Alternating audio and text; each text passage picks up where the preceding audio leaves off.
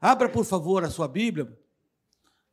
No livro de Lucas, capítulo 13, de 10 a 17, pastor Paulo Júnior me ligou essa semana se eu podia dar o tema da mensagem para ensejar alguma coisa especial, e eu disse que ia falar sobre cura da alma. E é exatamente isso que vamos fazer agora. Lucas 13, de 10 a 17, a palavra do Senhor dá-nos conta do seguinte: Ora, Ensinava Jesus no sábado numa das sinagogas. E veio ali uma mulher enferma por causa de um espírito impuro. Eu sei que alguns de vocês estão assim, ela estava possessa. Mas o que ela tinha não era essa possessão de ficar caindo, pulando. Ela tinha um espírito que, por causa disso, a oprimia, tornando-a muito enferma. É o que a gente chama de espírito de enfermidade, certo? Espírito de enfermidade. Essa é a tradução que eu vi melhor para isso aí. Até porque, na minha teologia, eu acredito também da Maranata, é, diz Jesus que ela era filha de Abraão, logo ela era uma do, do povo de Deus. E eu não creio que exista no coração de alguém que é povo de Deus lugar para o diabo e lugar para Deus. Né? Aliás, o 1 João diz assim: se você é de Cristo, o demônio não lhe toca. Não lhe toca. Portanto, eu creio que essa mulher estava mais oprimida do que possessa estava realmente oprimida. Então diz assim a melhor tradução. E veio ali, verso 11, uma mulher possessa, e aí, né, como eu disse, de espírito de enfermidade. Havia já 18 anos, andava encurvada, sem de modo algum poder endireitar-se.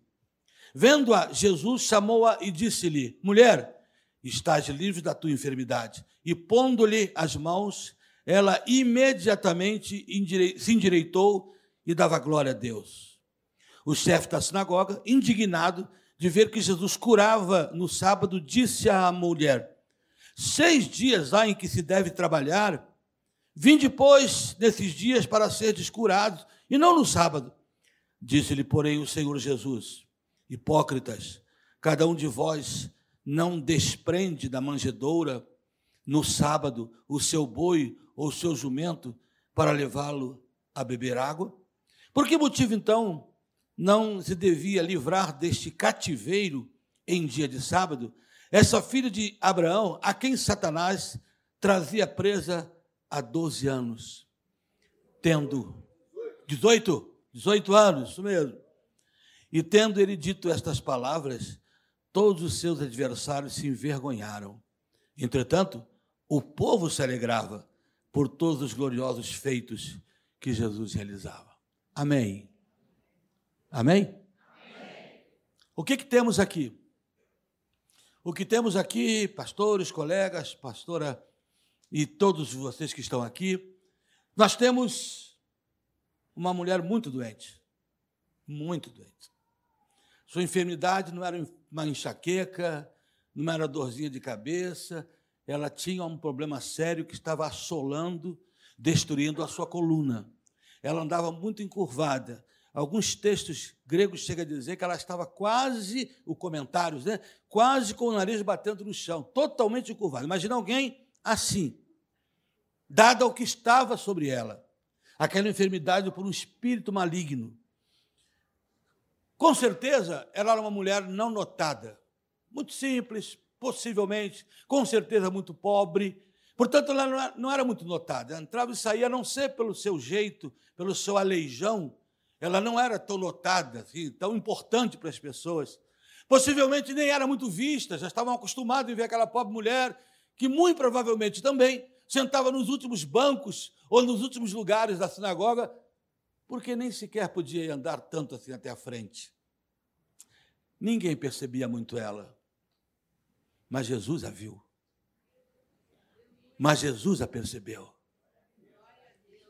Jesus vê os abatidos, os necessitados.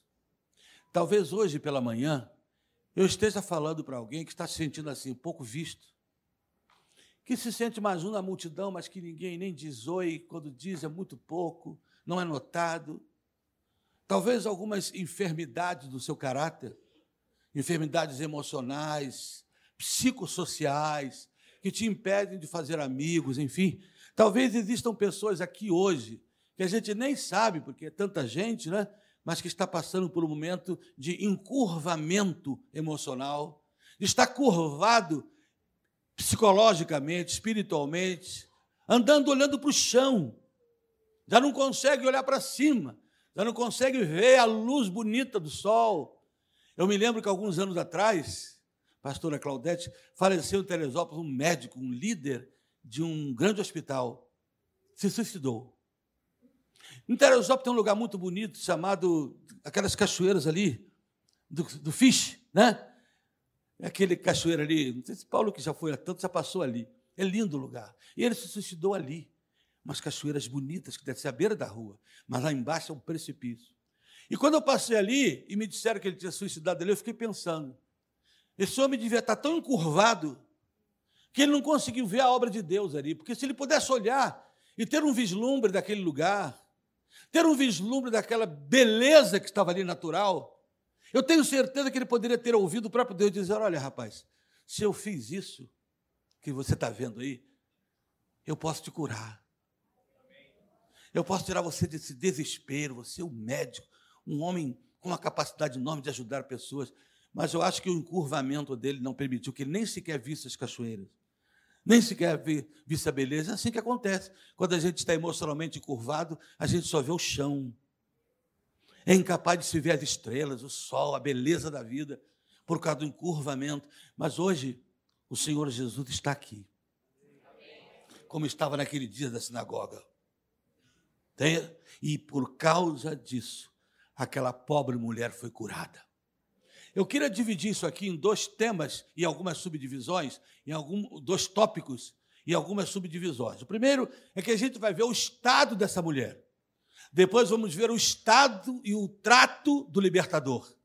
Essas duas coisas, antes da gente ir para casa almoçar, essas duas coisas vão ficar no coração da gente. Amém ou não? Então dá uma catucadinha devagar numa pessoa até ficar roxo e diz assim para ela: Olha, se prepara, porque há cura aqui hoje. Porque a gente tem enfermidades. Nesse mundo que a gente está vivendo, dificilmente tem alguém que esteja 100% curado. Tem sempre uma idiosincrasia, uma esquisitice, uma coisa para a qual precisamos da cura do Senhor. Notem algumas coisas nessa mulher. Primeiro, notem que essa mulher era povo de Deus. O verso 16, o Senhor fica assim: essa filha de Abraão, só se chamava filha de Abraão naquela época, alguém que fazia parte do povo de Deus. O Senhor Jesus a denuncia como seria hoje uma crente. Ela é evangélica, ela é do povo de Deus. A primeira coisa que eu aprendo aqui é o quê? É que é possível um crente ter doenças emocionais. É possível você estar aqui e nem por isso você deixa de ser crente, nem por isso você vai deixar de usufruir da glória de Deus no céu quando for para lá. Mas você pode estar vivendo doente emocionalmente. Você pode estar com dores na alma, sentimentos de não perdão, de culpa, vivendo de mentiras, vivendo fora da realidade. Enfim, há uma série de coisas que pode estar cometendo o seu, o seu viver hoje, mesmo você sendo crente. É possível ser do Senhor e, mesmo assim, andar encurvado na vida. Andar sem ver o sol, sem contemplar a face de ninguém, abaixado, mesmo sendo crente. Você não adquiriu um diploma de superpessoa porque aceitou Cristo como Salvador. A diferença nossa para o mundo é que o sangue de Jesus Cristo nos purificou, nos libertou, mas continuamos sendo seres humanos, continuamos tendo dor de cabeça, dor na coluna, continuamos tendo as lutas da vida. Se você atravessar a rua e não olhar para o lado, um carro vier, vai te matar igual mata todo mundo. Se você cair na bobagem de, de, de pular do 28 andar do edifício, vai cair embaixo, vai morrer. Deus não criou lei especial para proteger crentes. Você pensa que você vai cair do 48 andar de um edifício, bater lá embaixo, vamos chegar perto assim, perna para um braço, cabeça para o outro, sangue. Será que morreu? Não sabemos. Se for crente, não. Por quê? Não, se for crente, vai juntar perna, braço, vai sair andando. Como se fosse. Deus não criou leis especiais, nós somos seres humanos. Então você tem dor. Você tem esquisitice. Você tem aquela hora que você tem lutas para vencer. Dentro da sua casa. Você tem lutas para vencer. Você tem batalhas. Não é isso? Você tem batalhas para vencer. Ontem foi o último encontro de casais do ano. estava lá aquela pessoa de casal reunido, e a preletora era uma pastora psicóloga muito boa, muito especial. Depois vou até indicar para vocês, viu? Muito séria, metodista, mas muito séria. Ela disse uma coisa interessante. Um dos maiores desafios para uma mulher é quando ela é sanguínea, casada com um homem melancólico. Porque a Bíblia não diz que ela tem que obedecer apenas os sanguíneos ou os coléricos. Ela tem que obedecer, submeter também ao melancólico. Mas eu sei que uma mulher sanguínea ou colérica com um marido melancólico, de vez em quando dá vontade de bater ele na parede. Acorda, rapaz! Hã? Não é difícil, não é difícil ser submissa a um sanguíneo como eu. Mas quando o cara é. Mas o que, que acontece? Personalidades diferentes, vida diferente, nós somos diferentes. Mulher e homem é muito diferente. Precisamos ter, estar atento para isso. Muito diferente. Já notou? Olha para o lado desse lado de uma mulher, olha que diferença de você. Diferente em tudo. E graças a Deus por ser diferente. As mulheres, é engraçado. O homem, quando ele quer ver alguma coisa, ele tem uma, uma visão unidimensional. A gente vê assim. As mulheres vêm assim. Eu estou falando aqui, se fosse uma mulher, ela sabe exatamente o que está acontecendo aqui do lado. Né? Por isso, você, a gente está numa festa, e aí na festa você está conversando com seu marido, assim, comendo um bolo, os dois, aí ele, ela vira para você, tem uma porta lateral, aí chega alguém, aí ela olhando para você diz assim, fulana chegou. É, está com aquele mesmo vestido, mas chegou. Aí, aí você fala assim, ó, cadê? Quando você fala sete catuca, não olha, não dá bandeira. Porque ela às vezes não sabe que você tem essa dificuldade de olhar para o lado da mesma maneira que ela tem, de ver as coisas do lado. Mas nós somos pessoas. Isso não é um defeito eu não saber olhar para o lado, é meu isso. E a gente tem que aprender a conviver com isso. Essa mulher é crente, mas ela tinha mais do que simplesmente coisinhas assim, ela tinha doença mesmo. E você pode ter no seu caráter algumas coisas. Mas eu preciso dizer uma segunda coisa. Ainda assim, ela ia na igreja. O verso 11 diz que ela estava na sinagoga. Ia na igreja. Mas o pior de tudo é aquela. Possivelmente já ia ali há alguns anos e não acontecia nada. Coisa ruim. Quando as pessoas entram e saem da igreja e nada acontece. Não há cura, não há libertação, não há alegria nova, não há unção nova, não há propósitos novos, não há conversão, não há revestimento do poder do Espírito. A pior coisa do mundo é entrar e sair encurvado. Entrar e sair do mesmo jeito. Igual no tanque de Betesda. Betesda quer dizer lugar de misericórdia. Aquele pobre homem a quem Jesus curou entrou e saiu uma porção de vezes sem acontecer nada no lugar de misericórdia. No lugar que deveria ser lugar de cura. Portanto, o desafio nosso como igreja é esse: é ser lugar de cura. É ser lugar onde as pessoas podem conversar com a gente e ser curadas, restauradas, abençoadas. Essa semana eu tratei de um caso difícil de um rapaz da nossa igreja, já estava afastado há anos, mas na nossa festa do amor, a semana passada, estava ele lá comendo com uma vontade. Ele, depois eu vim saber que ele estava na rua, nem onde morar tinha.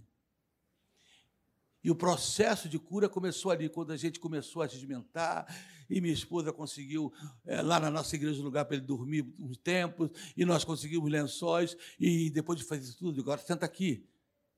Você não está debaixo da bênção de Deus, por isso está passando por isso. Não estou dizendo que todo mundo que é crente vai ser rico, mas a Bíblia diz que o justo não mendigaria o pão. Mas você precisa, antes dessa restauração física, você precisa da restauração espiritual. E comecei a tratar para ver cura nele. E está havendo cura. A igreja precisa ser lugar de cura. Aqui está essa mulher. E a grande bênção dela foi que ela nunca deixou de ir à igreja. Porque foi exatamente um desses dias na sinagoga que Jesus estava. E falou com ela. Portanto, nunca permita a desculpa de que eu estou triste, emocionalmente doente, por isso eu não vou na igreja. Não, pode ser que aquele dia que você disse que não queria ir é uma insinuação de Satanás, porque aquele dia dará sua cura. Pode ser que era aquele momento, portanto, não deixe vir. Porque o louvor te abençoa, a mensagem te abençoa, o papo te abençoa, o abraço de alguém te abençoa, as orações te abençoam. Essa mulher, se tivesse desistido de ir à igreja, porque ela estava encurvada, ela não seria abençoada naquele dia que Jesus estava lá. E Ele está aqui hoje. Ele está aqui sempre. Você viu a semana inteira de atividade? Ele está em todas elas, para a glória de Deus. Por causa disso, não deixe. Não deixe a sua congregação. Não deixe a sua igreja. Ele está aqui. Mas tem uma terceira coisa dessa mulher.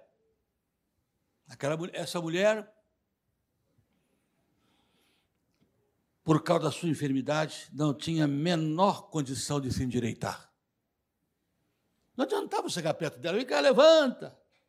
Se ela tentasse, imagino, totalmente encurvada, totalmente com a sua coluna é, machucada, desajeitada, ela estava presa, diz o texto, por laços demoníacos.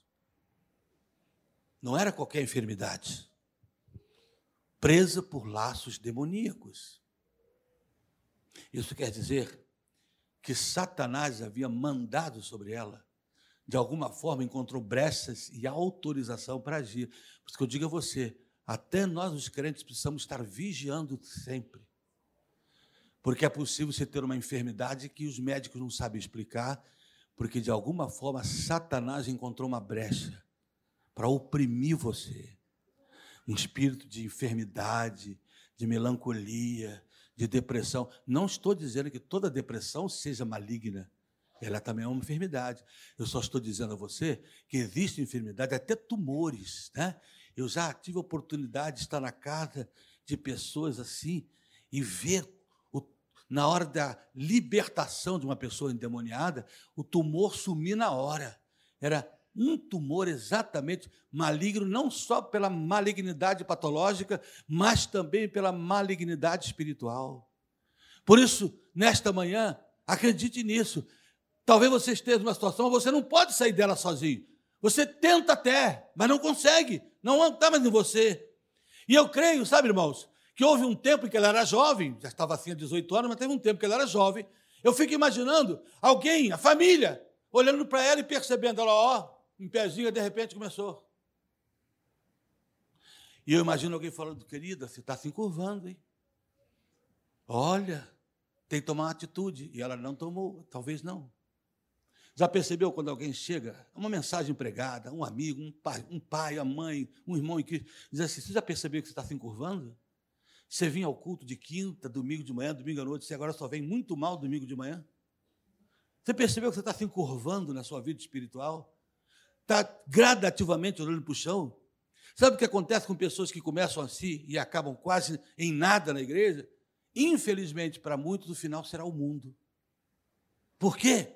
Porque foi se encurvando. Quando você ouve uma pregação, ouve alguém, é, em outras palavras, alguém está te dizendo: cuidado para você não se encurvar, cuidado para você não acabar olhando para o chão, cuidado para que essa angústia, que Satanás não se aproveite e te traga uma depressão que você não tem como resolver, ou um vício. Cuidado, porque esse encurvamento pode te levar à prostituição ou adultério pelo encurvamento moral da sua vida. Cuidado, é possível que alguém esteja te alertando, você está se encurvando. Você era tão empolgado. Tinha o culto de quinta-feira, de oração, lá estava você na igreja. Tinha outras coisas, os ensaios, você participava das coisas da igreja. Agora é muito mal vir aqui domingo de manhã. Ei, você está se encurvando, hein? E é possível que, infelizmente, chegue o um ponto em que o máximo que você vai conseguir ver é o chão. Portanto, nesta manhã, Jesus está aqui e você está sendo prevenido a não se permitir encurvar, a ser restaurado em nome do Senhor.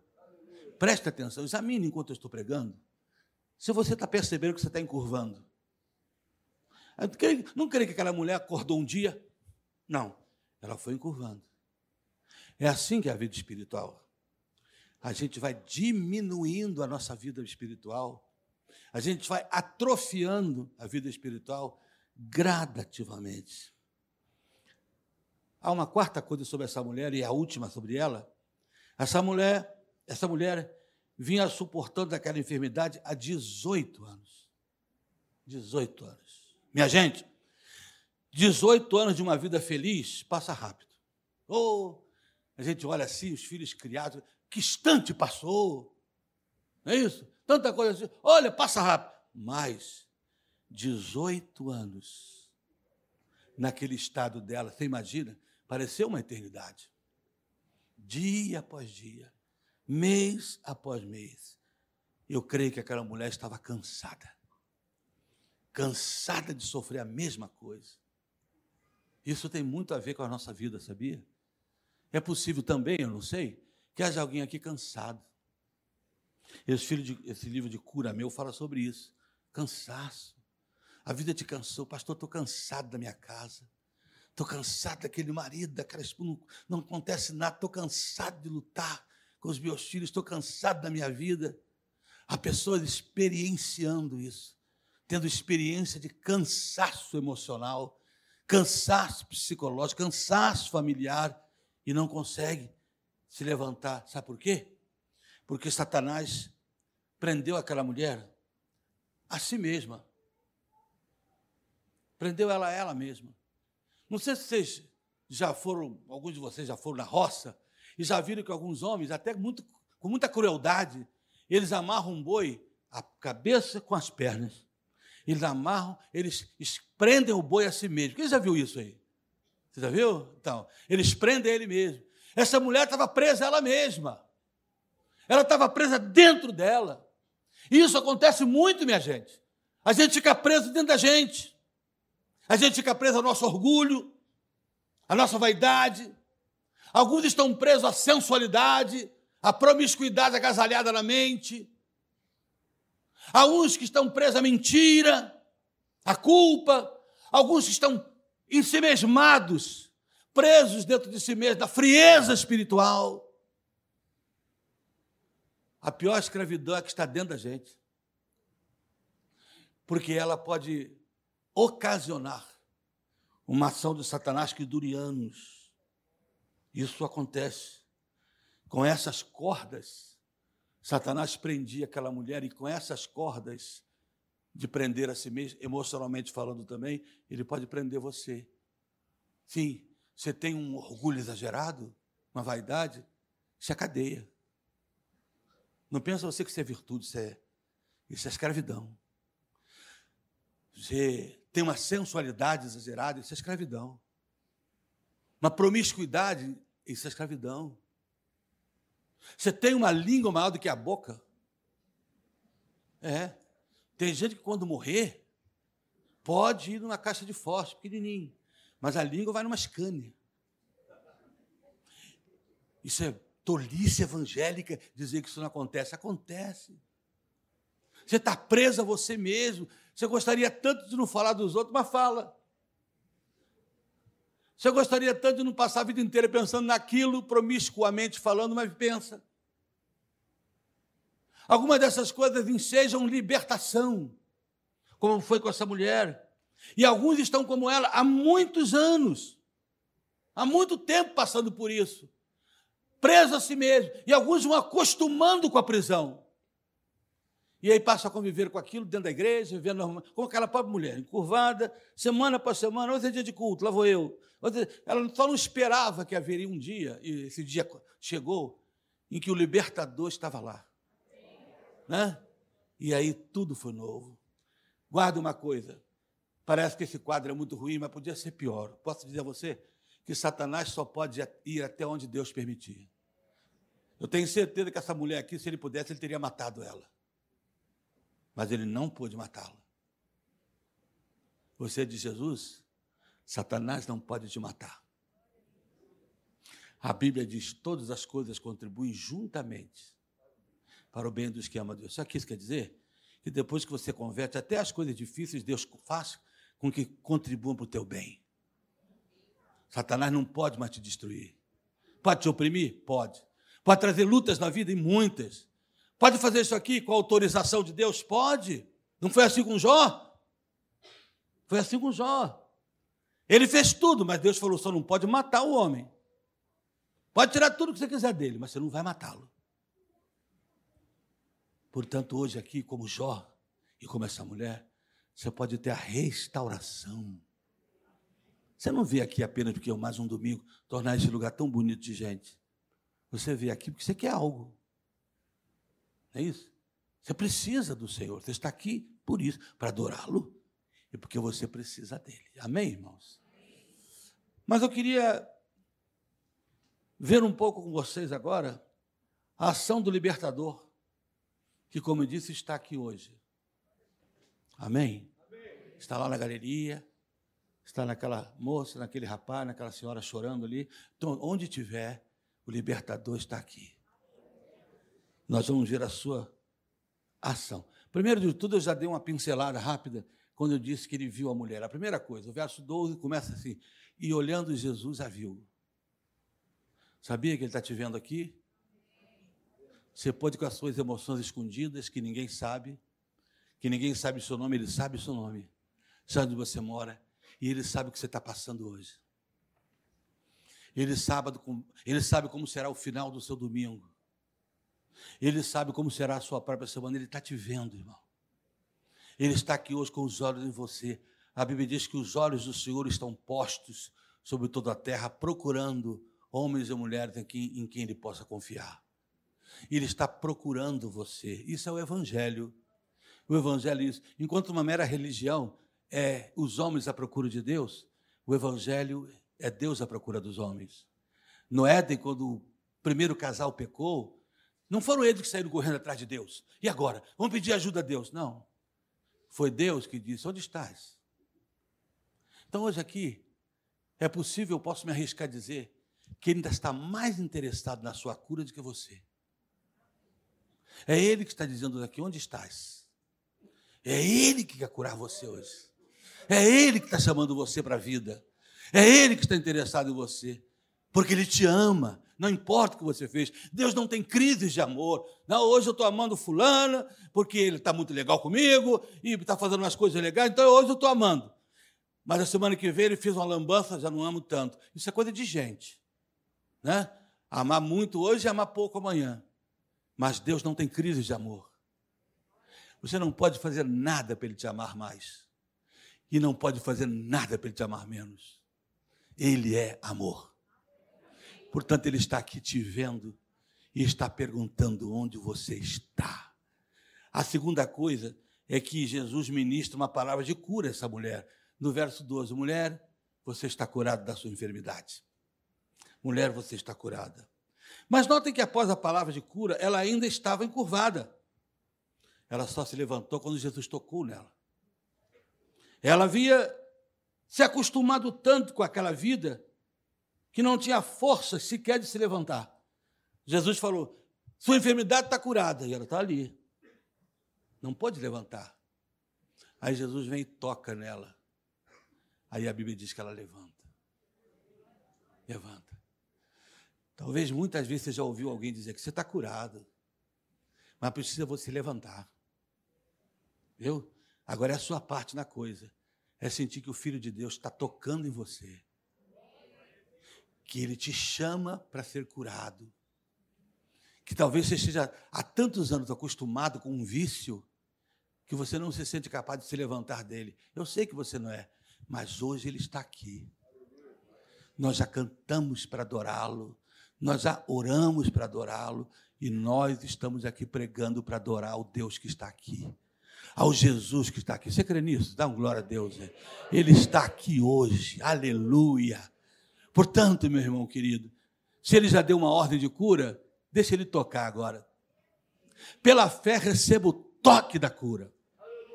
Para você não só conceitualmente ou teoricamente saber que foi curado, para que você sinta a cura de verdade, a verdadeira cura. Jesus tocou e hoje é o mesmo que ele pode fazer. É isso que ele quer fazer aqui. Se você sentir um negocinho diferente no seu coração, uma coisa gostosa, uma paz, um renovo, um entendimento que está sendo falado aqui, é a luz do Espírito Santo, é Jesus tocando. Se ele não está tocando nada em você, eu não posso fazer nada, porque o meu compromisso não é tocar em você, meu compromisso é pregar, é anunciar o que ele fez, exatamente como está aqui no texto. sem violentar a palavra de Deus. Mas é você que tem que dizer: Eu quero isso. Eu quero isso. Foi o que Jesus fez. Jesus termina a sua ministração trazendo vergonha e alegria ao mesmo tempo. Diz os versos de 15 a 17 que os fariseus, os saduceus, o, o líder da sinagoga ficaram escandalizados porque era dia de sábado. Vai curar hoje? Seis dias para fazer isso? Vem logo hoje! Aí Jesus não suporta aquilo, pega a palavra e aí diz: Hipócritas, se o teu cavalo, se o seu boi tiver com muita sede ou fome, tiver amarrado, você não vai soltá-lo para ele comer alguma coisa, para ele ficar livre daquilo? Você não quer saciar o que ele precisa? Do que ele precisa? E essa mulher de 18 anos assim, vocês não têm sensibilidade. Você tá vocês estão pedindo para eu deixar para amanhã, porque hoje é sábado? Não. 18 anos, chega de sofrer. Para ela chega. É hoje. Ela está aqui, eu aqui, aqui estou também. Meu irmão, nós não estamos aqui para deixar nada para amanhã. É hoje. É hoje aqui o seu dia. É hoje aqui a sua hora. É hoje aqui o trato da cura. Mas não podia deixar isso para outro dia? A gente ia fazer um culto de libertação, dia tal, um culto de cura, sim. Eu não tenho nada contra os cultos que se promovem, mas não tem que esperar amanhã, é hoje. Sabe por quê? Porque quando Jesus está, independente do culto, a cura. Quando Ele está, a libertação. Eu nunca fui muito de fazer esses cultos especiais. Hoje é culto de libertação, quer dizer, Jesus, ó, hoje você não pode salvar ninguém, não, hoje é só libertação. Não. Eu sei que quando Ele está, acontece cura, libertação, salvação, reconciliação, reconsagração, avivamento. Tudo isso acontece porque Ele está.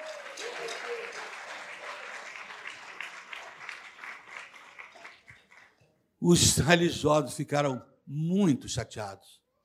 Mas diz o texto que o povo se alegrou. É assim, né? O povo se alegra. O povo quer ver Jesus agir. Eles estavam preocupados com datas, mas Jesus não. Sabe, apesar daquela mulher estar encurvada, eu não sei se ela era mais doente do que aqueles religiosos.